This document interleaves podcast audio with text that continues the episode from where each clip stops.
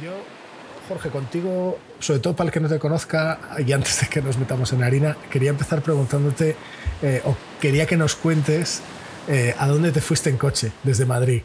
Ah, joder, vaya, vaya arranque.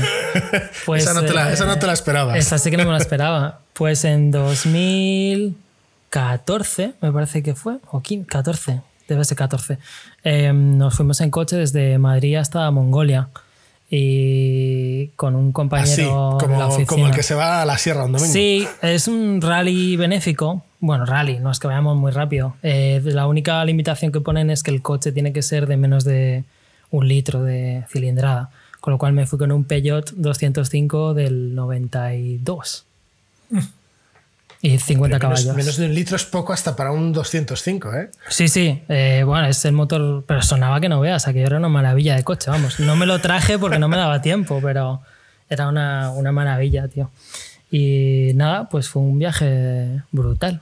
Eh, de hecho, fue el Sí. primer podcast que yo hice fue a raíz del, del Mongol Rally. Eh, hacíamos todas las noches un resumen en audio eh, porque enviar vídeo nos parecía demasiado costoso a nivel de ancho de banda y tal. Y empezamos a subir podcast a SoundCloud y teníamos a la gente de la oficina enganchadísima y a mis familiares y eso también. Así que bueno. fue, ¿Cuán- fue muy guay. ¿Cuánto tiempo se tarda en, en conducir desde Madrid hasta Mongolia? Nosotros tardamos 34 días, eh, de 34 los cuales días. conducíamos todos los días. Había días, obviamente, que más, o sea, no sé, Madrid-Barcelona lo hicimos de una tirada como es normal, eh, pero había días donde no hay carretera y vas pues a lo que puedes. Haces 100, 200 kilómetros y estás ya para el arrastre, claro. No, no, que te, que te habrá tocado ahí hacer de mecánico también, vamos. Pues sí y no. O sea, no creo que lo que hicimos contara como hacer de mecánico, porque en realidad tuvimos muchísima suerte. No tuvimos ni un solo pinchazo. Eh, que yo llevaba ruedas de repuesto, llevaba, bueno, de todo. Eh, y no tuvimos ningún solo pinchazo. Tuvimos un poco de problemas con el tubo de escape porque el coche, el 205 que yo compré, eh, se lo compré a un chaval de Móstoles y venía con las llantas doradas, las lunas tintadas y rebajado de altura. Eh, con lo cual, con la carga que llevamos y todo, eh, a partir de Rumanía íbamos rozando el escape. Y entonces lo que hicimos fue, cada tres o cuatro días nos tocaba levantar el coche y coger el tubo de escape y, reengancharlo ahí con unos alambres y tal para que no se moviera, porque las gomas que, que, cuelgan el escape eh, estaban muy dadas de sí, tocábamos, bueno, no, aquello un show imp- impresionante. Impresionante. Solo hicimos una visita al mecánico ya en Mongolia, casi casi llegando. Con, con la boina esta de paleto de la que hablaba Juanra el otro día, el, el tener, por ejemplo, llantas doradas en una aventura de ese tipo, eh, os, os pasa factura? ¿O quiere decir que erais en algún momento como demasiado el centro de atención? ¿O, o, o qué cara No. ponía la gente cuando os veían pasar? No sé, o la frontera, o qué, qué- Pues yo- ¿cuál era la reacción? Fíjate, había mucha, mucha gente que le llamaba la atención que fuéramos en un Peugeot, en un coche francés, eh, porque la gente lo hace, o sea, esto es un grupo de gente que lo hace todos juntos, cada uno va a su bola, no hay ruta y tal, entonces te vas encontrando por el camino. Y la gente lo hace pues en Nissan Micras y en el Suzuki Jimny este, que es como un todoterreno chiquitín y tal. Eh, pero lo de que fuéramos en un Peugeot que no había posibilidad ninguna de tener ni piezas, ni reparaciones, ni nada, a la gente le llamaba mucho la atención. Pero íbamos como un tiro comparado con el resto. O sea, íbamos brutales de coche. Yo estoy encantado con la elección de coche que hicimos. Y, y luego ya, ya por cerrar este capítulo y, y meternos en harina, pero luego llegáis allí a Mongolia y el coche se queda allí y, decir, o el, eh, Bueno, y- la finalidad, o el- lo- ¿qué, qué ocurría al final? ¿Qué, ¿Cuál era el destino? El final? rally, el rally originalmente dejaba los coches allí. Lo que pasa es que, claro, los coches desde Europa hasta allí llegan, sobre todo coches así, ¿no? Coches, a mí el coche me costó 400 euros. Eh, o sea, me, me costaron más los visados que el coche, ¿sabes? Entonces, eh, los coches llegan destrozados. Entonces, el gobierno mongol desde hace unos años se ha puesto un poco estricto con el, con el dejar los coches allí y lo que hacen la organización es obligar a los participantes a enviarlo de vuelta a Europa. Porque si el coche se queda en Asia lo tienes que importar y cuesta más que el coche en realidad. Eh, entonces nuestro coche lo mandamos en un tren a Lituania, donde lo desguazaron, me parece, a- por piezas. Lo que sacaran por él, que no sé lo que es, me imagino que nada. Algún equipo se iba a Lituania por él, pero me parece una matanza Porque el coche lle- llega, el coche cuando llega a Litonia lleva un mes en un descampado mongol, ¿sabes? Esperando ahí al sol, cogiendo polvo, te roban todos los retrovisores, es una cosa, es de desguace total. Bueno. Algunos se vuelve conduciendo, pero nosotros ya no nos quedan vacaciones.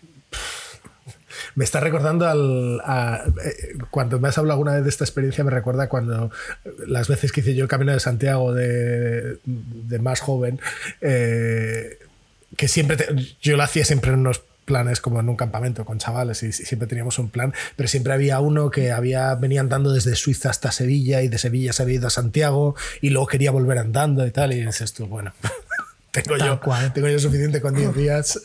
Tal cual, Pero tal bueno. cual. Sí, sí. Eh, Madre mía. Por- Una aventura. Una buena aventura. Pero, eh, Para, para arrancar como deberíamos, eh, eh, este aventurero con el que estamos hablando hoy eh, es Jorge Álvarez.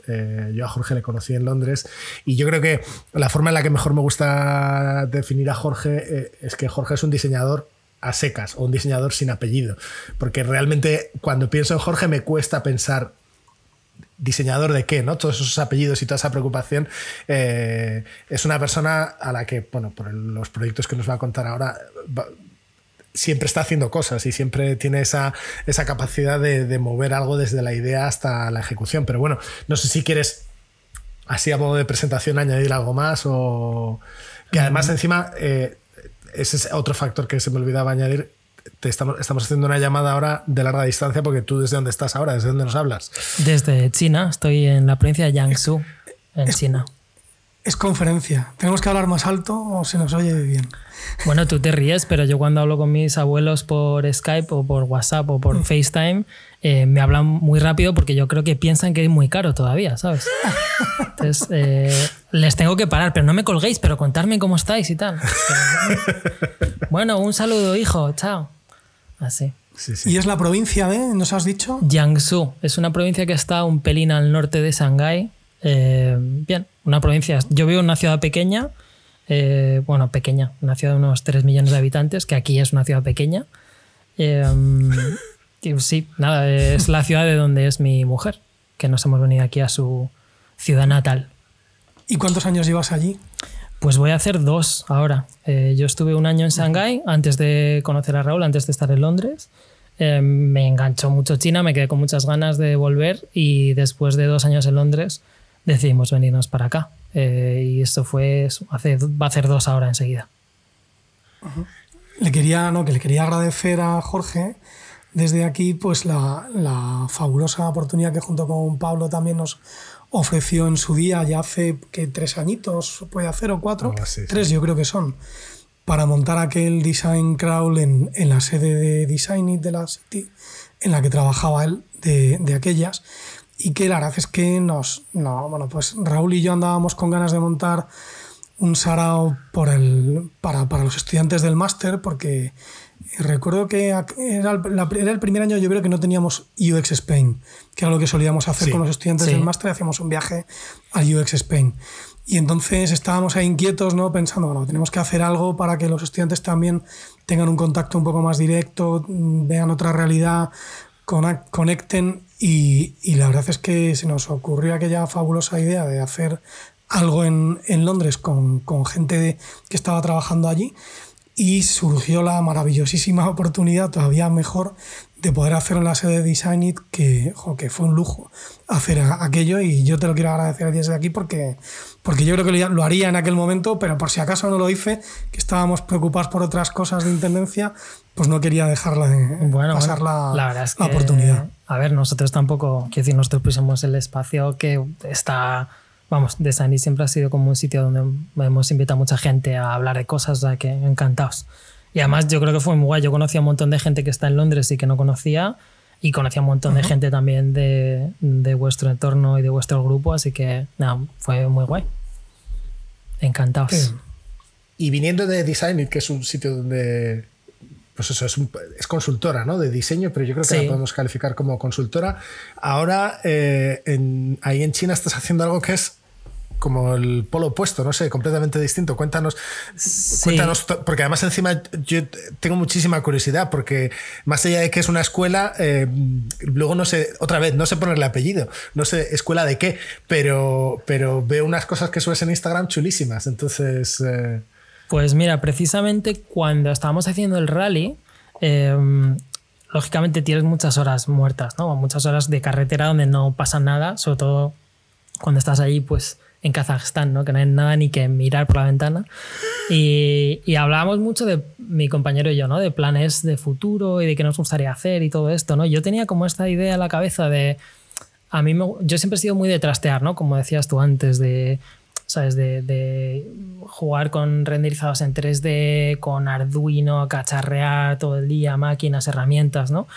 Y yo tenía un poco ese sueño de, joder, un día me molaría hacer esto, pero con, con chavales, ¿no? Con niños que tienen muchas ideas, tienen muchas cosas en la cabeza, pero no siempre tienen primero el acceso a las herramientas o a los materiales y tal, y luego la confianza ni el espacio, la confianza de los padres o de los profesores para hacer ciertas cosas, ¿no? Y entonces yo me imaginaba un poco pues como una especie de makerspace o un, una comunidad donde los chavales puedan ir a construir sus proyectos.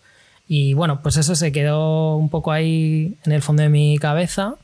Y cuando estábamos un poco dándole vueltas a, en Londres a qué hacíamos, nos apetecía volvernos a China, eh, nos moríamos por volver a Shanghái porque es una ciudad que nos flipa eh, tanto a mi chica como a mí. Y estábamos ahí un poco como, ¿qué hacemos y tal? Y mi chica dijo, joder, pues yo en realidad lo que me gustaría es volver a mi ciudad, que llevo muchos años fuera y tal. Eh, y yo vi una oportunidad y digo, bueno, pues fíjate, a lo mejor en Shanghái no podría hacerlo, pero en tu ciudad, que es una ciudad pequeña donde los salarios son más bajos, el espacio es mucho más barato, a lo mejor puedo invertir los ahorritos estos que tengo y montar una esta cosa que es mi sueño, ¿no? Esta escuela que es, que es mi sueño y pasamos algo de tiempo dándole forma eh, mientras estábamos en Londres y, unos meses que pasamos en Madrid un poco de, recogida y de dejar cosas allí y todo ese tipo de cosas. Y, nada, pues nos vinimos para acá y eso fue lo que hicimos.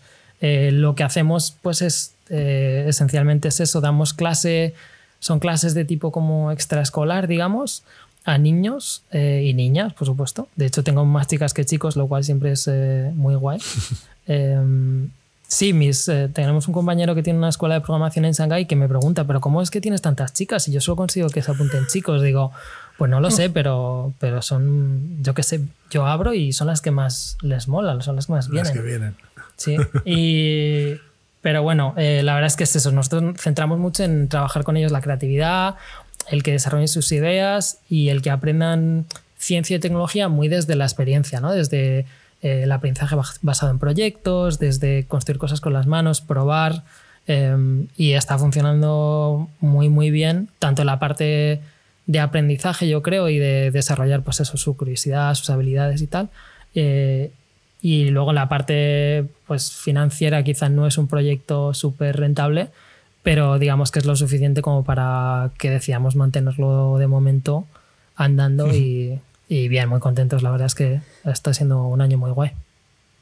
Yo creo que los que los que te seguimos ahí en Instagram y vemos los vídeos que subes y demás, nos hacemos una idea. Pero ponos un par de ejemplos para que la gente que nos oye se haga un poco mejor la idea del tipo de cosas que hacéis ahí. Vale, pues eh, mira, nosotros eh, tengo dos cursos. El curso de pequeños, digamos, que son chavales a partir de 5 años hasta 8 más o menos. Em, en el grupo de peques lo que hacemos es, cada clase es un proyecto. Y entonces estos son proyectos que explicamos normalmente un principio científico o una, cosa tecnológica o algo así, em, con un proyecto en particular para que vean la aplicación real, ¿no? Y ahora, por ejemplo, que, que vuelven los chavales esta semana después de las vacaciones de verano, pues tengo un grupo que va a hacer una, una lamparita RGB que puede digamos, eh, mostrar cualquier color combinando rojo, azul y verde. Y eso lo hacemos con electrónica muy sencilla. Claro, los chavales, pues muchos tienen 5 años, entonces tengo que asegurarme de que ponen los pines en su sitio y tal. Em, otro grupo está haciendo una cámara oscura, que es una, ¿sabes? como una cámara de fotos muy, muy, muy antigua, eh, hecha con cartulina negra y tal, donde pueden mirar y ver lo que está pasando delante de ellos a través de un no es una lente, es un agujerito. Eh, Qué bueno. Entonces, bueno, esos son los proyectos que vamos a hacer esta semana con los pequeños. Y los mayores, pues lo que hacemos es que cada cuatro clases exploran un tema más abierto. No les doy, no les doy digamos, paso a paso, sino que les doy un reto abierto que ellos resuelven y generan cada uno su idea. Y aquí pues son proyectos, eh, hemos estado trabajando con, PV con PVC, con tuberías de PVC, que les pedí que diseñaran un mueble o un, algo para casa. Eh, hemos estado haciendo electricidad, han estado diseñando sus propias lámparas, por ejemplo, que han construido pues con madera, con metal y tal. Y, y ahora vamos a empezar un, unas- un mes de carpintería, de trabajo con madera, porque hemos hecho un poquito en el campamento de verano y les ha flipado. Así que yo no pensaba, pero aquí estoy comprando sierras y sargentos y cosas y estoy- están emocionados. Oye, y una duda, ¿cómo, ya que has dicho la palabra magia, ¿cómo diseña un niño? ¿Cómo diseña un chaval de 5, 6, 12 años? Pues eh, es una muy buena pregunta. Yo creo que lo Sigue los hacen. cinco pasos del design. Eso es, eso ¿no? es. Hace- Yo- pasa un poco. Yo creo que lo hacen. Lo hacen de manera muy intuitiva. eh, o sea, fíjate, nos, hay como cierta. Hay como cierta cosa. Aquí hablan mucho, ¿no? Nosotros. eh, una de las cosas que hablamos mucho es que la educación china es. eh, ¿Cómo explicarlo? Es un poco más eh, organizada porque hay mucho más volumen de niños, entonces es mucho más. eh, no sé. No quiero decir la palabra cuar- cuartelaria, ¿no? Pero en cada clase hay 50 o 60 niños, ¿sabes? En mesas muy pequeñas y los profes, o sea, no sé cómo decirte, los llevan, pero con un, con un nivel de disciplina que, vamos, yo aquí no he visto nunca. Al y en momento ese de grabar este podcast, perdona que te interrumpa, se ha hecho viral este vídeo eh, que me recuerda a lo que estás diciendo, el de el círculo de la clase de niños botando, Botando la, la pelota, y pelota. saltando. Tal Eh, cual. Tal cual. Eh, bueno, hay una anécdota, no quiero extenderme mucho, pero hay una anécdota. Fuimos a dar unas clases a un cole, nos invitaron, ¿no? Eh, como unos eventos y tal. Y íbamos un poco asustados porque, claro, yo en mi escuela, yo trabajo, los grupos de niños pequeños, trabajo con seis a la vez, porque no puedo asegurar que no se hagan daños, ¿no? Trabajamos con herramientas que son calientes o que están afiladas, ¿no? Eh, y en esta clase pues tengo a, no sé, igual había 40, 45 niños. Te hablo de niños de 6 años o 7 años. Sí. Y, y, pues nos costaba un poco que, ¿sabes? Que escucharan, porque están como emocionadísimos, ¿no? Viene alguien de fuera, que encima es extranjero, que no habla nuestro idioma, que trae cosas para que juguemos cada uno, no sé qué. Y, y de repente llega la profesora y, y dice, no sé qué dice, porque no lo entendí.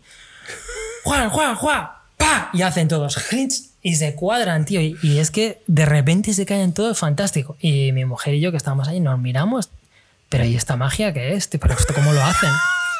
Eh, y es verdad, y al final lo que pasa es que eh, están un poco acostumbrados y sobre todo a medida que se hacen mayores a que les den instrucciones muy precisas. Por ejemplo, aquí hay muchas escuelas de creatividad, entrecomillado, eh, y de tecnología donde les enseñan a trabajar con Lego y robótica de Lego y tal, que en principio es muy guay y yo creo que tiene muchísimo potencial, pero a los niños les dan paso por paso. Entonces aquí me ha pasado que le abres una caja de Lego a un chaval para jugar juntos y te dice, vale, ¿cuál es el primer paso? Y le dices, pues que hagas lo que tú quieras con estos Lego. Y te dice, ¿pero qué es lo que tengo que construir?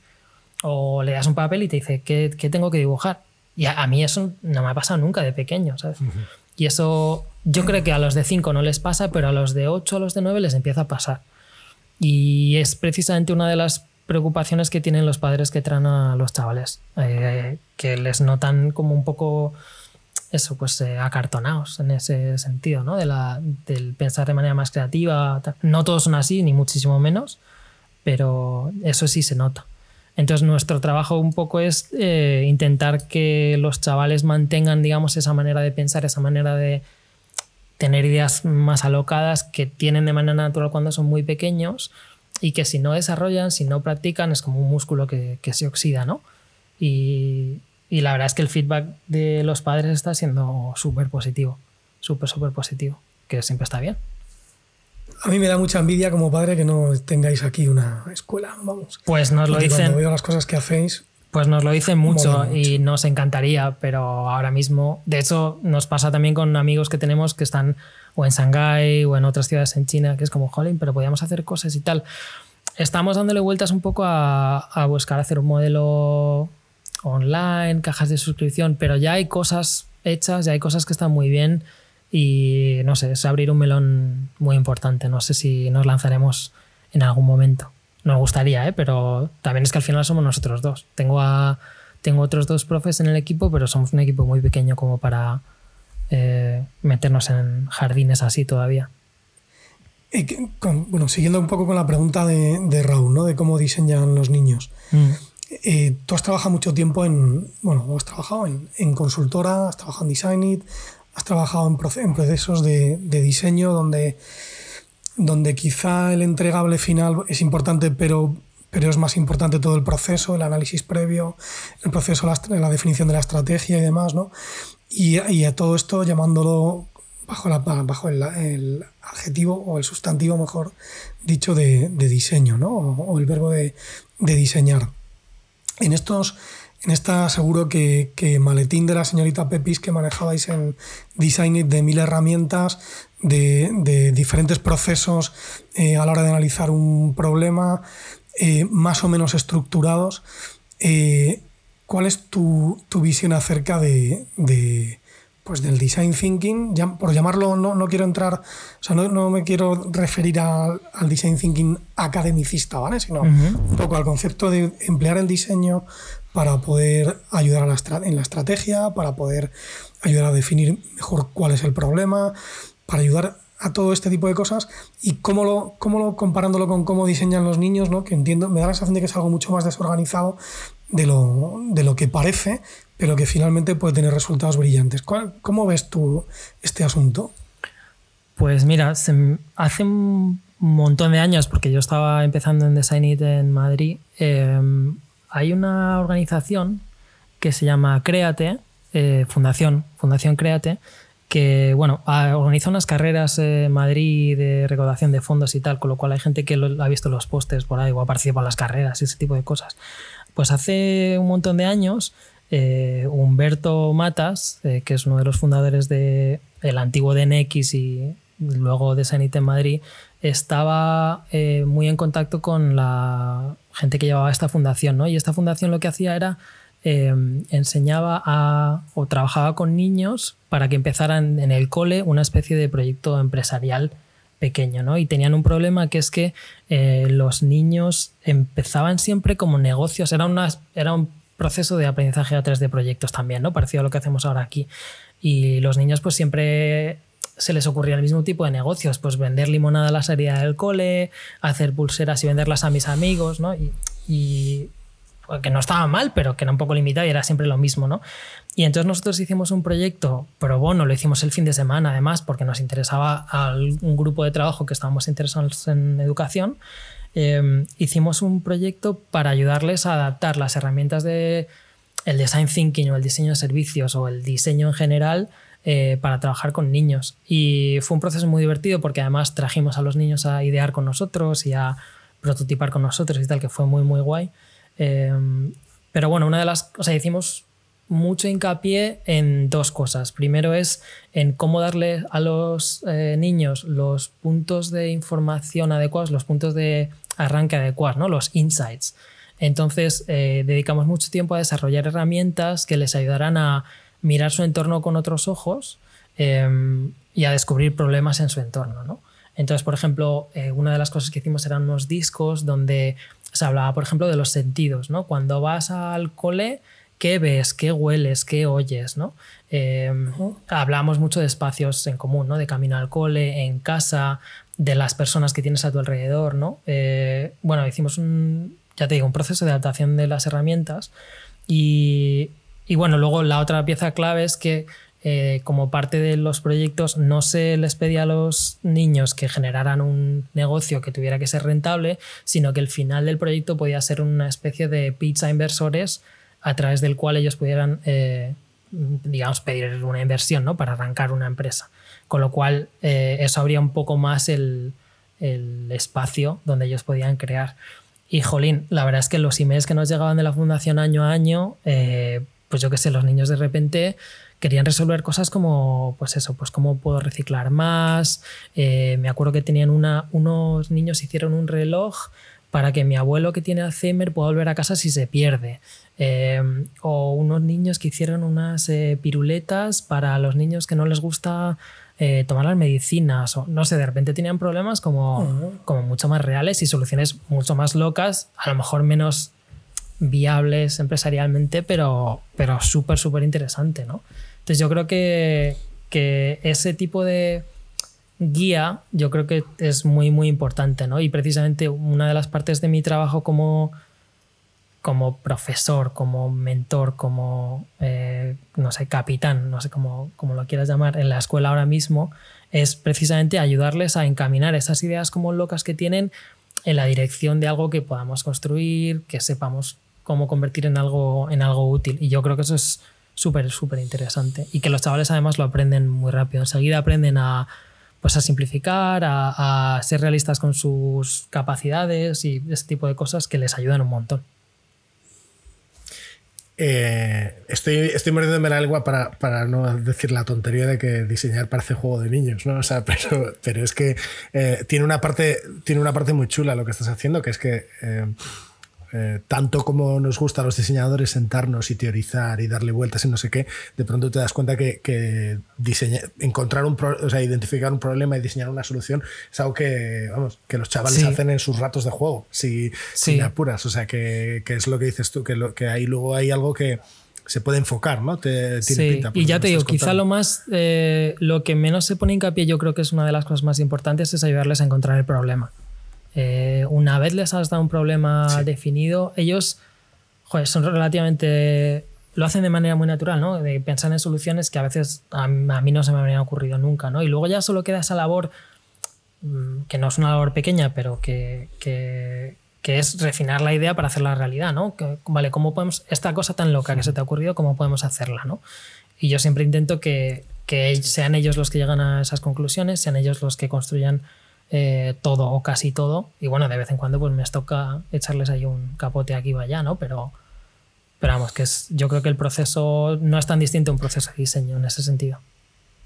Y eh, por, darle así un poco, por, no ah, quedarnos aquí, eh, eh, que, ya nos has contado un poco cómo diseñan tus chavales o cómo es eh, trabajar con esos chavales, pero hay otra parte que ha asomado por ahí cuando hablabas de, bueno, pues de intentar de, o crear estas cajas para enviar o de intentar crecer. En el fondo hay una parte que claro, nos contabas, nos hablabas de tus días de Design y de, de, todas esas herramientas que teníais y ahora eh, esa sería la otra pregunta, ¿no? El de tú te estás enfrentando al cómo es diseñar para uno mismo, que hay veces que diseñar para uno mismo, algunos toda la experiencia que hemos tenido es de, pues me tengo que hacer un, portfolio, me tengo que hacer un logotipo, una cosa así más gráfica, pero tú estás viniendo del tema de consultoría estratégica o así, ahora tienes que... Sí. Eh, pues idear un servicio, una estrategia, un plan, encima además en una, que eso también, a ver si nos queda tiempo para tratarlo, pero en un contexto en el extranjero, en un idioma que no dominas, ¿cómo es, que te, cuánto de lo que te traías de design y te has podido aplicar, cuánto te has dado cuenta de que ahora mismo no te pues, valía, o no solo, cómo es esa experiencia de diseñar para uno. No solo es diseñar la estrategia, sino sufrirla y padecerla, porque el consultor la suelta y se va. Sí, eso es súper tal cual. A ver, yo, yo he sido siempre un seguidor eh, bastante aférrimo del proceso y, y, la verdad es que pues yo arranqué eh, pues como habría arrancado cualquier proyecto trabajando en design. ¿no? Yo, bueno, pues me hice una pequeña investigación, eh, pasé tiempo hablando con padres. al principio lo hacíamos en Madrid porque estábamos en Madrid y hablábamos por teléfono con gente de aquí Em, y luego cuando aterrizamos en Shanghái estuvimos haciendo también mucha observación, fuimos a ver escuelas allí, estuvimos pasando tiempo con padres, al llegar aquí también hicimos entrevistas con padres, hicimos un car sorting, bueno, hemos hecho todo tipo de cosas. Em, luego nos hicimos nuestro journey, ¿no? Y, al final, pues un poco lo que decía Juan, no necesitas hacerte el súper bonito journey impreso de 5 metros, pero jolín, necesitas hacerte una pensada de cómo va a ser la experiencia, ¿no? De venir a la escuela. Eh, pues eso, desde cómo nos conoce la gente, qué tipo de información le llega, qué le contamos, cómo es el espacio, había que diseñar el espacio, había que diseñar la marca, había que diseñar, ¿sabes cuánto va a costar? Que, es otra pregunta también difícil de resolver, ¿no? Eh, y son todos esos melones que cuando los estás haciendo desde el lado de la consultoría, o sea, yo qué sé, tú te haces tu journey, ¿no? Y cada paso de ese journey o de ese blueprint, eh, si quieres, pues es una interacción o un artefacto que tiene que ser diseñado por alguien, diseñado, impreso, eh, montado, lo que sea, ¿no? Y, de repente pues te haces ese journey, claro, tú primero lo mega flipas, ¿no? Pues entonces va a hacer esto y luego va a pasar esto otro y tenemos un espacio que hace no sé qué. Y luego de repente te haces, va de ese journey, te sacas toda la lista de cosas que tienes que diseñar y dices, bueno, es que si tengo que hacer todo, sí, va a ser una situación ideal, pero es que no voy a acabar nunca, ¿sabes? Primero que no tengo tanta pasta y segundo que no tengo tanta paciencia tampoco. Eh, entonces, sí, hay veces que me recordaba un poco cuando estabas trabajando en un servicio para un cliente en como consultor de diseño y, y sabes, el cliente te decía, joder, pero es que esto... Y, tú le decías, bueno, es que esto es así, bueno, sí, porque, ah, pero me lo tengo que hacer yo, ¿sabes? Esto digamos que le ha dado como mucha... ¿Sabes? Lo ha aterrizado como muy de golpe para mí, ¿no? Y, y tengo que decir que al principio eh, tuvimos una etapa un poco difícil al principio porque, bueno, el mensaje es un mensaje nuevo, los padres no lo entendían a lo mejor, teníamos todavía que refinar un poco cómo contábamos la historia y tal. Eh, y entonces tuve un momento ahí de duda de, bueno, a lo mejor es que nos hemos hecho la típica investigación donde nos estábamos creyendo nuestra propia movida o teníamos un sesgo como de, no, ¿sabes? Porque al final estás haciendo un proyecto que te hace tanta ilusión que a veces pues a lo mejor estoy escuchando lo que quería oír y no he sido capaz, ¿sabes? Y bueno, luego con el tiempo, pues las cosas han empezado a, hacer clic y a, y a encontrar su lugar. En parte porque hemos llegado a donde queríamos llegar en términos de la madurez de, con la que contamos la historia. También el feedback de los padres nos está ayudando mucho y en parte porque hemos pivotado cosas, ¿no? Cosas que no estaban funcionando las estamos eh, arreglando y no paramos de probar cosas nuevas también, ¿no? Pero ya te digo, ha sido, yo creo que ha sido muy interesante como seguir el proceso entero eh, y además, ya te digo, siendo. O sea, que si hay que diseñar una camiseta, una bolsa o un eh, panfleto, pues me lo tengo que hacer todo yo. ¿Sabes? Porque, porque es así. Que tendrá la carpintería que yo ando con ganas de meterme al lío también. ¿eh? Y no es el primer diseñador al que se lo, al que se lo oigo. Bueno, hay, un, hay un taller en Madrid que no sé cómo se llama, pero yo sé que, bueno, yo tengo varios amigos diseñadores que sé que van porque les veo en, en Instagram que están por allí. Algo tiene, probablemente la, capacidad que tiene la madera de poder ser moldeada, ¿no? de, poder trabajar con ella, no sé. Es interesante. Yo tengo también un poco la impresión de que hay algo ahí con el. que al final todos tenemos ganas de hacer cosas con las manos. No sé, bueno, no sé si todos ya estoy generalizando, pero por lo menos a mí me pasa que, eh, como trabajas en digital, trabajas en una pantalla donde sí puedes hacer de todo y puedes, además, hay una parte en la que sí que puedes encontrar ese placer de lo manual o del refinarla, pero hay otras veces que se te queda cortísimo, se te queda, es eso, que te faltan, no sé, pues eso, una brocha, un pincel, que que sí, eh, eh, que, que estáis hablando de madera, pero hay otra gente también que tengo en Twitter que a lo mejor hace cerámica o... por supuesto los que se meten a la pintura o las no sé qué. Hay, hay algo ahí en, el, en la conexión, eso, desde la idea hasta la mano, por así decirlo, que muy material. A, mí me pasa una. Yo. Didi. Bueno, yo iba a decir que me, me pasa. dale, dale ya, me callo. Pero me pasa con el. A mí, este confinamiento, yo soy de los que se ha puesto a hacer pan. Entonces, y a mí eso me daba, que decir, era como mi clase de, cerámica. Yo a veces hacía más pan del que me podía comer porque lo que me apetecía era amasar y darle forma. Y ese rato que estás ahí una hora de, pues no estoy pensando en otra cosa que en, que en esta masa, que, que no es nada más que una masa de pan. No sé cómo decirte, pero, pero hay un placer ahí. Yo, de hecho, lo que, lo que iba a decir es que eh, cuando empezamos a montar el taller yo también decía, jolín, ahora voy a tener finalmente, ¿no? Tengo un taller con espacio, con máquinas, pues tengo mi impresora 3D, mi CNC, no sé qué, y voy a hacer un montón de proyectos y luego la verdad es que, pues como cuando estaba trabajando para otra empresa, al final estoy todo el día metido en en proyectos que sí que estoy haciendo cosas con las manos para los proyectos de los niños, pero no me queda ni un minuto, macho, para las cosas que me apetece hacer a mí. De, eh, pues me voy a hacer una silla, me voy a hacer. No, no, que va, olvídate. ¿Sabes? Tengo que. Porque estoy todo el día generando contenido para las clases. Eh, que bueno, pues que es un trabajo muy eh, puedo decir que es un trabajo de chinos, es un trabajo muy, que exige mucha dedicación. Y, y la verdad es que, bueno, también es guay que es eso, que estás haciendo cosas con las manos, pero tampoco me queda tiempo para hacer las cosas que me gustaría hacer eh, solo por el placer de hacerlas. Y eh, hay, hay, una, cuestión que yo creo que estamos pasando un poco por encima, pero, pero sí que nos, nos interesaba. O sea, ¿cómo es otra, o sea, saco la boina otra vez, pero ¿cómo, cómo es eso? ¿Cómo es eh, eh, para alguien que viene de, eso, de uh -huh. Madrid, de Londres? Eh, hablaste tú de tu experiencia en Shanghái, pero, pero imagino que incluso habrá diferencia de lo que es Shanghái a lo que es una ciudad pequeña como sí, en la sí. que estás tú. ¿Qué, esa parte cultural hablábamos la, eh, iba a decir la semana pasada en el último podcast hablamos con Sofía sobre todo ese choque que, que le dio Japón, pues eso, ¿no? el, choque cultural o choque visual, ese, ese extrañamiento, esa fascinación por Japón, ¿no? Y tú estás pues en, eh, en China, en, quiero decir que, que, no es lo mismo, pero habrá cosas que, decir, habrá cosas muy distintas, habrá cosas que se reconocen. ¿Cómo, cómo, cómo es tu experiencia en ese contexto? Pues mira, yo siempre cuento con el tema de la buena que dices, ¿no? Yo siempre cuento, cuando yo estaba haciendo entrevistas, cuando yo estuve en Shanghái, yo estuve trabajando para EF, English First, eh, para sus productos de aprendizaje de inglés eh, digitales. Y me, para la última ronda de entrevistas me invitaron a hacerla en Shanghái. Y entonces siempre cuento ese trayecto en taxi desde el aeropuerto de Pudong hasta el centro de Shanghái, que es un trayecto de una hora, donde no paran de pasar rascacielos uno tras otro. Y yo iba mirando por la ventana y decía, pero, pero ¿esto qué es? Pero, pero es que ¿qué sitio es este? ¿no? Yo me tengo que venir aquí y vivirlo. O sea, yo no, no me había hecho la última ronda de entrevistas y yo ya sabía que quería probar.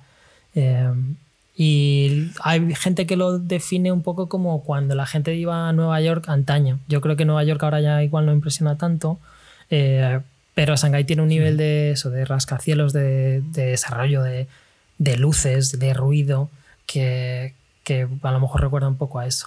Eh, pero luego Shanghái es una ciudad donde tú como extranjero sin hablar chino puedes vivir de, con relativa comodidad. Hay cosas marcianas, ¿no? De, pues yo qué sé, encontrar piso, por ejemplo, es una experiencia brutal, ¿no? O alguna cosa que tengas que hacer así, o que si tienes algún problema con las llaves o el fontanero, bueno, hay cosas muy marcianas, pero eh, es relativamente cómodo porque la gente está muy acostumbrada a ver a extranjeros, a, a tener que hablar inglés, o usar una app para comunicarse y tal, pero una vez entras en, ni siquiera un, no, no, voy a decir que estoy en la China profunda, ¿eh? porque yo en tren de alta velocidad tardo una hora y media a Shanghái pero ya aquí, aquí la gente te uh -huh. señala por la calle, ¿sabes? Eh, los niños te yeah. miran así y dicen, ostras. Eh, entonces, bueno, eso sí, sí se nota. Bueno, y tuiteaste, tuiteaste una experiencia un poco frustrada, sonabas aquel día, a raíz, de, a raíz de toda la situación con el COVID, de, habiendo pasado todo el primer confinamiento. Eh, claro que ese tipo de. Ese, darse la vuelta y de ahora ser el extranjero, eso, claro, te pasa allí, ¿no? Te sí. Pasa, es muy difícil sí, lo, vivir desde aquí. Lo que desde pasó Europa, es que aquí nos, a primeros de enero, nos tocó confinarnos. Estu hice todo el confinamiento, estuvimos muchísimo tiempo eh, encerrados, con mascarillas, encerrados. O sea, fue un confinamiento como muy, muy estricto eh, en toda China. Y nada más acabar el confinamiento, cuando las cosas estaban empezando a relajarse aquí, de repente, como en Europa se estaba empezando a confinar España, Italia, tal, eh, me decían, ah, extranjero, no puede pasar. ¿De dónde eres? De España. Uf, menos aún. Y yo decía, joder, pero si llevo aquí desde, desde diciembre, macho, que vine. ¿Sabes? Yeah. Pero da igual. Eh, te, si eres de España, pues eh, allá hay coronavirus, pues entonces tú no puedes entrar. Y, y esa me ha pasado. De hecho, hemos estado de vacaciones ahora en otra provincia, en Willing, y en un par de sitios también como no hay extranjeros porque todavía, bueno, ahora ya se empieza a poder, pero no pueden venir los extranjeros de viaje a China, eh, no hay extranjeros en ningún lado. Entonces, cuando llegas allí, dicen, uy, eh, no puedes pasar. Pero espera, que, que si yo vine hace mucho yeah. tiempo, yo, ¿sabes? Tengo aquí mi app con mi sellito verde que me dice que puedo pasar.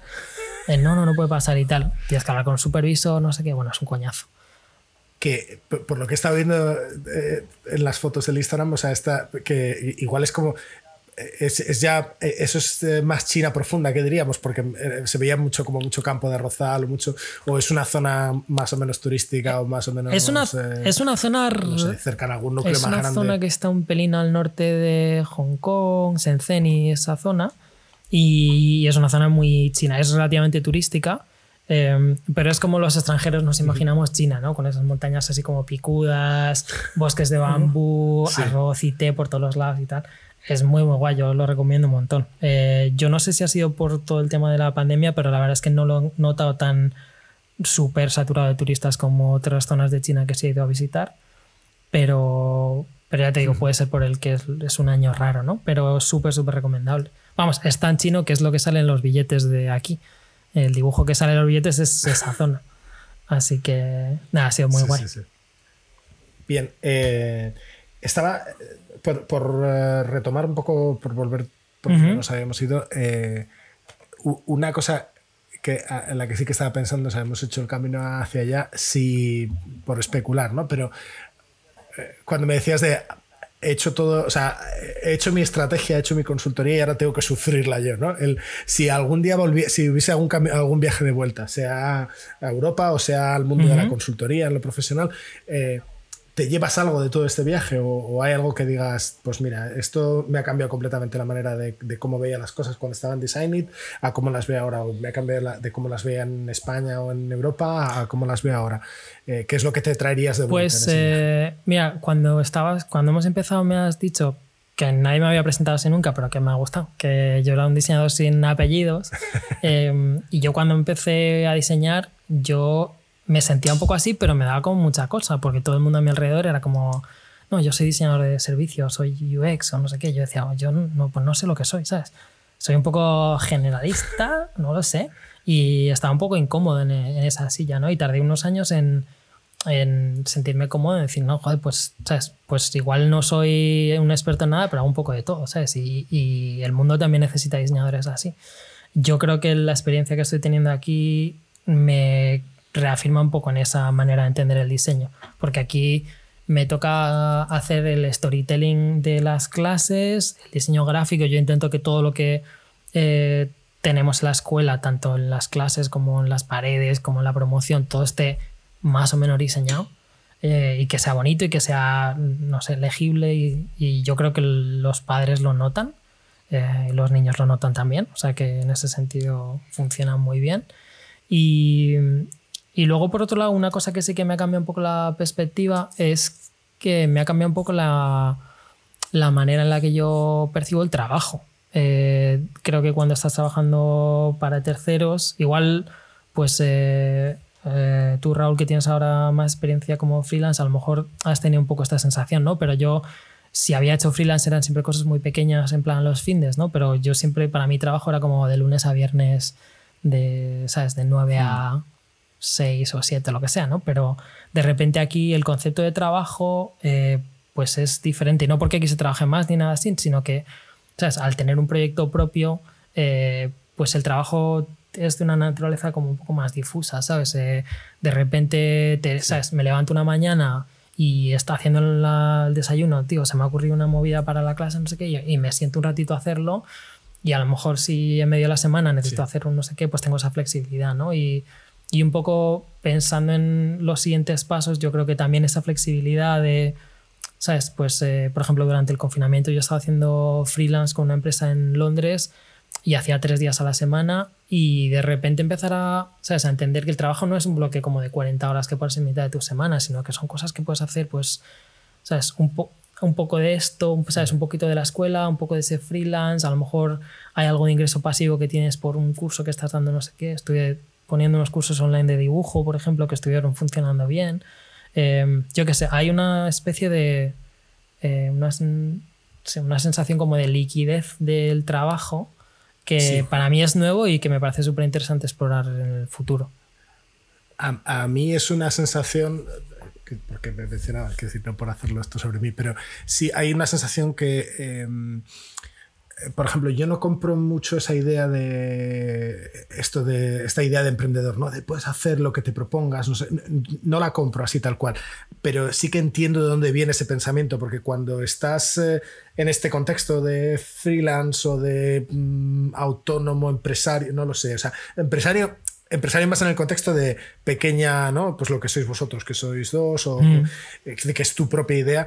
Hay una sensación como de decir, joder, el mundo es esta cosa que tengo alrededor y puedo coger cosas y puedo hacer cosas. Y entonces ahí ya ese esquema de trabajar para otro, de aquí empieza mi trabajo y aquí termina, que cuando eh, esto Juan Rara se habrá hartado de oírmelo, pero cuando, cuando trabajo para otro soy mucho más radical, ¿no? Yo siempre digo que eh, cuando trabajo para otro quiero ser un profesional y profesional es saber cuándo empezar y saber cuándo acabar, saber esto. Exactamente. y, ¿no? Entonces, pero cuando estás de freelance eh, no, no te lo puedes no sé si no te lo puedes permitir, es que, es que muchos de esos conceptos se caen completamente. Yo tenía ayer la conversación, hablaba ayer con Charlotte y le decía, o sea, eh, yo mi proyecto, el último proyecto en el que estaba se acabó cuando empezó el confinamiento. Luego han venido, te imagínate, tres meses de parón absoluto, que no había nada, no se movía nada en el mercado. Encima, además, la sensación de que eh, había habido despidos, yo no sé si en Monzo, en Deliveroo, entonces de repente ese contexto que tienes aquí en Londres de que hay muchos diseñadores para pocos, eh, perdón, hay, hay muchos puestos para relativamente pocos diseñadores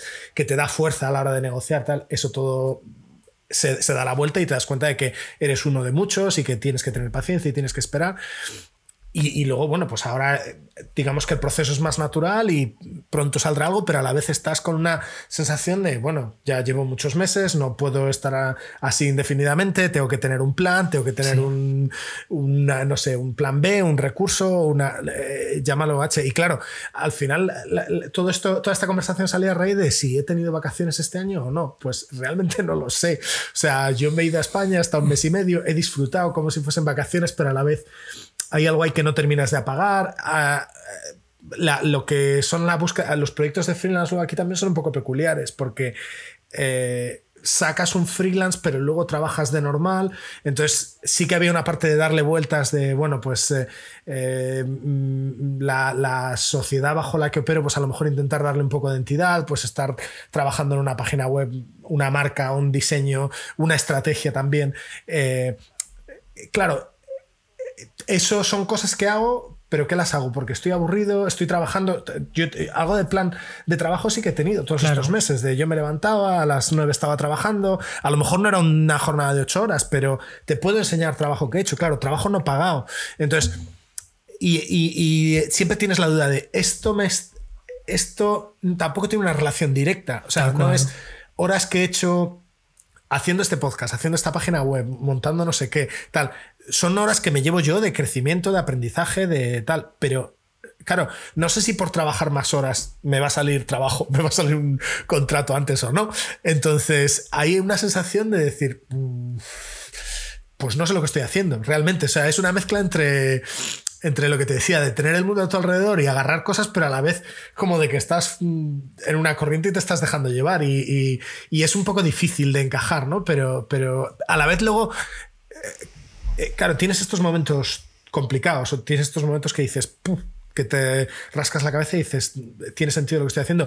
Ahora, cuando van bien las cosas, pues también es muy satisfactorio, más allá del plano económico. Es esa satisfacción de decir, de, pues lo que te decía, de, pues me han tirado en el bosque y he cogido madera de aquí, me he hecho una cabaña y ahora tengo aquí un huerto. Esa sensación de coger el entorno a tu alrededor sí. y modelarlo, que eso, eh, con todos los... Eh, con, con, todas las comillas que quieras, pero es ahí donde entiendo de dónde viene ese de, ah, si te lo propones lo puedes hacer. Bueno, sí, y si te van las cosas, si te viene el viento del lado que tiene que venir, y si la suerte ayuda, hay un montón de factores, pero sí que entiendo de dónde viene ahí. Me, me estoy enredando muchísimo y, y, tenemos que estar acabando. Pero, pero sí, como puedes ver, es un tema que me, que me fascina y que... Te os recomiendo un... Dale, dale. Sí, que os recomiendo un librito de Antonio Muñoz Molina que se titula Todo lo que era sólido. Seguro que os gusta. Todo lo que era sólido. Sí. Es un librito muy pequeñito, se lee en un, en un par de sentadas, te lo, os lo habéis leído. Y tiene que ver un poco con todo el. Bueno, con todo, con cómo ha cambiado todo. Yo que tengo un poquito más de perspectiva por, vamos, por edad, básicamente. Eh, aunque no tanta. Eh, como Muñoz Molina, quiero decir. Pero vamos, todo lo que era sólido hoy es líquido probablemente y mañana será más gaseoso. No lo sé, pero vamos, tiene pinta de que, de que si tiene que pasar de un estado a otro, será de líquido a, a gaseoso. Sí, y, yo, sí. Oye, una, una, última cosa también, perdonadme. con simplemente decirle a Jorge que es que a nosotros esto de del diseño sin apellidos nos pone mucho. Es una cosa que va a salir aquí muchas veces, sobre la que le llevamos dando vueltas al tema, le seguiremos dando más vueltas seguro, porque, porque siempre estamos intentando responder a la pregunta de qué narices es esto de, diseñar y del diseño y qué es lo que nos hace diferentes de alguna manera a otro tipo de, profesiones que en el fondo, pues yo cuando las miro, digo, bueno, tienen problemas, los analizan eh, hacen un plan y los intentan resolver. Luego, no sé en qué narices nos acabamos de, diferenciar de, otros, ¿no? Pero lo cierto es que luego la nariz sí te dice que hay algo ahí que, es un poquito diferente, ¿no? Y que tú estás planteando ahí y estás eh, eh, introduciendo esa, esa semilla en esos chavales a los que estás formando en, en esa maravillosa escuela. Te he cortado, perdóname. No, yo decía lo que, a raíz de lo que estaba diciendo Raúl, una de las cosas eh, es que al final, o sea, también antes decíamos, ¿no? Eh, yo me hice ese journey, ese como diseño ideal de cómo esta experiencia va a ser y tal. Luego nos ha tocado procesarla ¿no? y diseñar pues eso, eh, el contenido, el espacio, la marca, la comunicación con los padres, cómo va a ser todo, tal, no sé qué. Y al final, cuando trabajas en consultoría o cuando trabajas en una gran corporación o ese tipo de cosas, em, la sensación del valor que estás aportando se difumina porque hay muchos intermediarios, ¿no? Y hay mucha gente involucrada en, cada proyecto. Eh, pues desde, ¿sabes? No sé, desarrolladores, eh, negocio, no sé qué. Y de repente, pues estás empezando una cosa como esta y, y, ¿sabes? Todo lo que hay en las paredes, todo lo que hay en las interfaces digitales, todo, ¿sabes? todo lo hemos hecho aquí mano a mano, ¿sabes? Y, y, el valor, o sea, ya antes decía, ¿no? Esto financieramente no es un planazo, no estamos haciendo mucho dinero con esto, pero el poquito dinero que estamos haciendo lo hemos creado mm, de ese bosque del que hablabas tú antes, ¿sabes? Hemos llegado aquí y hemos escogido un poco de aquí, un poco de aquí, no sé qué, y estamos generando un valor que, bueno, pues eso, no, no vamos a hacer millonarios con esto, pero ahí está, ¿sabes? Y, y cuando los padres te mandan un mensaje de, oye, mi hijo, estoy notando, mi hija, ¿no? Tenemos a una, una madre que es súper fan y publica un montón de las cosas que hacemos, ¿no? Y digo, mi hija de verdad está cambiando, eh, la noto como mucho más segura, no sé qué, nos manda unas cosas, tío, que a mí pues se me, se me humedecen los ojos, ¿sabes? Y eso es todo ese valor, lo, lo has creado, lo, lo hemos creado nosotros dos casi de cero. Yo creo que eso es súper, súper, súper enriquecedor. Me, me, gusta mucho así como, como lema el, esto que has dicho del ahí está. Es que hay veces que la sensación es esa, ahí está. Y, y, esa, eso genera satisfacción. Sí, yo creo que también hay una cosa, a veces los diseñadores, eh, como hablan mucho de la, ¿sabes? Del trabajo de uno, de la posteridad, de ser un diseñador reconocido, eh, de que te, ¿sabes? De que te reconozcan ah, y tal, no sé qué. Eh, y, y, la verdad es que, joder, a mí no sé si alguna vez me meterán en una lista de estas que están por Twitter ahora, ¿no? De, como diseñador, pero que... Ahora, me meto, sí, no, pasa nada. Eh, pero Creo que te metías nos, nos, metemos el uno al otro. Lo que sé, lo que sé es que al final estos chavales eh, estos 50 alumnos que tengo ahora y que ojalá sean muchos más en el futuro, eh, están súper flipando. O sea, no pueden. Tengo niños que se saltan los cumples de sus mejores amigos porque tienen clase conmigo. Digo, ¿pero por qué vienes? Pero vete al cumple. Eh, y yo creo que eso al final, yo que sé, para mí vale mucho, mucho. Mucho más que la posteridad o, o ser una especie de eminencia en diseño de nada, ¿sabes? El diseño sin apellidos tiene mucho valor. Eso. O, que el rendimiento económico, que ese es el otro. Sí. Ya, ya, mi, mi otra de éxito. matraca, que dice que eh, evidentemente hay que comer, pero, pero que eh, o sea, hay cosas que no dan de comer y que están muy bien hechas. Sí, correcto.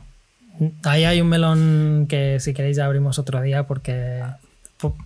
Ya nos lo dejamos para otro día porque estamos, vamos, me he llevado esto no al descuento, a la prórroga.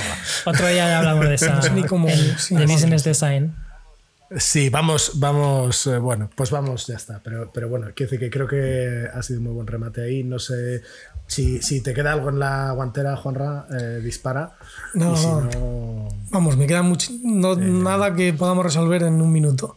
Así que lo único que sí que nos queda para, yo creo que nos queda conversación para otro día o para, o para pedirte ayuda más adelante con alguna cosa también. Habrá que hacer habrá, que hacer rondas sucesivas porque está muy bien. A ver si hay suerte la podemos hacer en persona. Gracias, Jorge. Eso sería muy bien. Eso es, eso es. Esas, eh, esas son. Eh, este es nuestro primer. Este es el primero que vamos a publicar grabado en remoto. Entonces esperemos que, que la gente sea comprensiva. Pero bueno, de cualquier manera, eh, muchísimas gracias. A vosotros. Porque te has sumado, porque te has montado esto desde el principio y, y la conversación siempre es una vez. Un placer, un placer como siempre. Abrazote. Un abrazo grande. Hasta la próxima. Un abrazo.